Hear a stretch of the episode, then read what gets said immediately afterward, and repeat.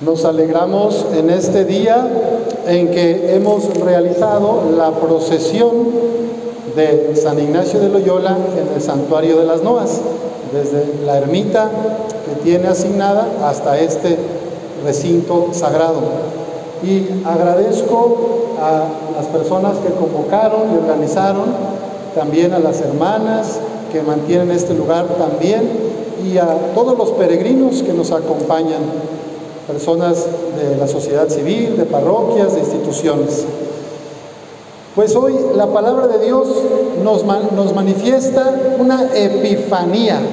La epifanía es presencia del Señor, presencia salvífica. El niño Jesús ahí en la cueva de Belén es una epifanía.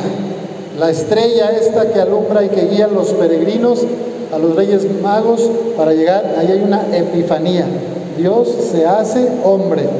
Y acá vemos una epifanía en el monte, cuando a Jesús su rostro se le pone radiante como el sol y sus vestiduras blancas como la nieve. Es una epifanía que prepara a los discípulos para cruzar por el escándalo del Calvario y de la crucifixión. El mismo Jesús que en su bautismo fue confirmado por el Padre que lo envía y escucha, las gentes que estaban ahí en el río Jordán escucharon, este es mi Hijo muy amado, en quien pongo mis complacencias, escúchenlo. Es ahora en el monte Tabor, poco antes de su pasión, donde el Señor lo confirma en la misión. Y este texto está lleno de símbolos hermosos. La nube luminosa nos remite a, a la nube que en el desierto protegía al pueblo de Israel camino a la tierra prometida. Como ahorita hace un ratito unas hermosas nubes nos venían haciendo sombrita bien sabroso para llegar aquí a la iglesia. Pues así caminaban de día los israelitas con una nube fresca y de noche, que había tanto frío, como suele ser decir, una columna de fuego. En la visión de Daniel que escuchamos en la primera lectura, el, el, hombre de blanco está sentado en un trono de fuego con ruedas encendidas y ríos de fuego corren. Es el fuego del Espíritu Santo. Dice, miles millones lo sirven, están a sus órdenes. Y viene en las nubes el Hijo del Hombre, se presenta ante el Padre que está prefigurado en este texto de Daniel, y ahí están el Padre, el Hijo y el Espíritu Santo, que es el amor entre el Padre y el Hijo. En esta fiesta de la transfiguración del Señor, los apóstoles Pedro, Santiago y Juan contemplan la gloria de Dios, un anticipo del Cristo resucitado. Resulta que ellos son también los tres que Jesús llama en Getsemaní para estar más cerca de Él en las horas de angustia y de dolor. Pedro, Santiago y Juan, vengan, porque para la resurrección hay que pasar por la cruz. ¿Cuántas veces en mi vida yo quiero evitar el dolor, quiero negar las dificultades, quiero evadir el sufrimiento. Pero en la vida cristiana es necesario que cada quien asuma el compromiso de seguir a Cristo. La fe católica no es una fe dolorista, de sufrir por sufrir.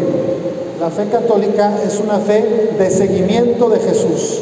Y San Ignacio de Loyola pedía a Nuestra Señora que lo pusieran bajo la bandera de su Hijo, para militar bajo la bandera de Cristo, el supremo capitán. Jesús dice, el que quiera trabajar conmigo, el que quiera seguirme, ha de trabajar conmigo y gozar de las victorias, pero también de las derrotas, de la persecución, de los fracasos, de las dificultades. Entonces, ser cristiano lleva un compromiso y muchas veces tendremos oposición, resistencia. Apenas hace poco, hace dos días, el 4 de agosto, recordábamos al santo cura de Ars.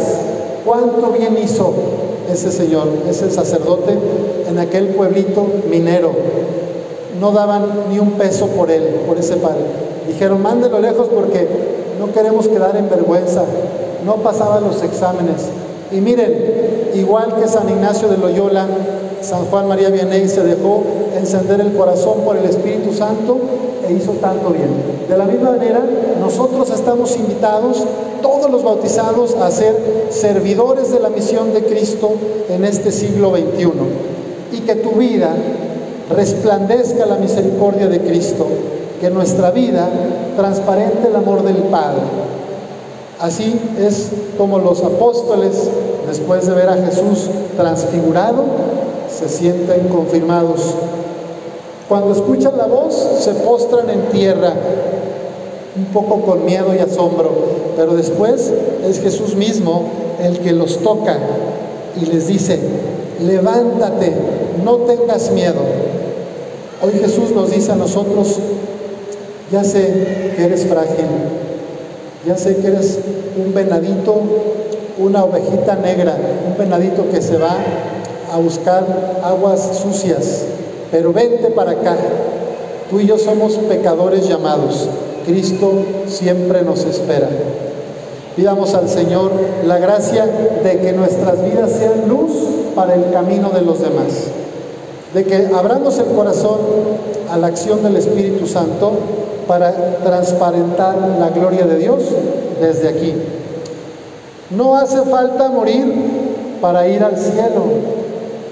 En todas las epifanías y en muchos pasajes del Antiguo Testamento es precisamente en montañas, en lugares de belleza natural, donde el Señor se hace presente.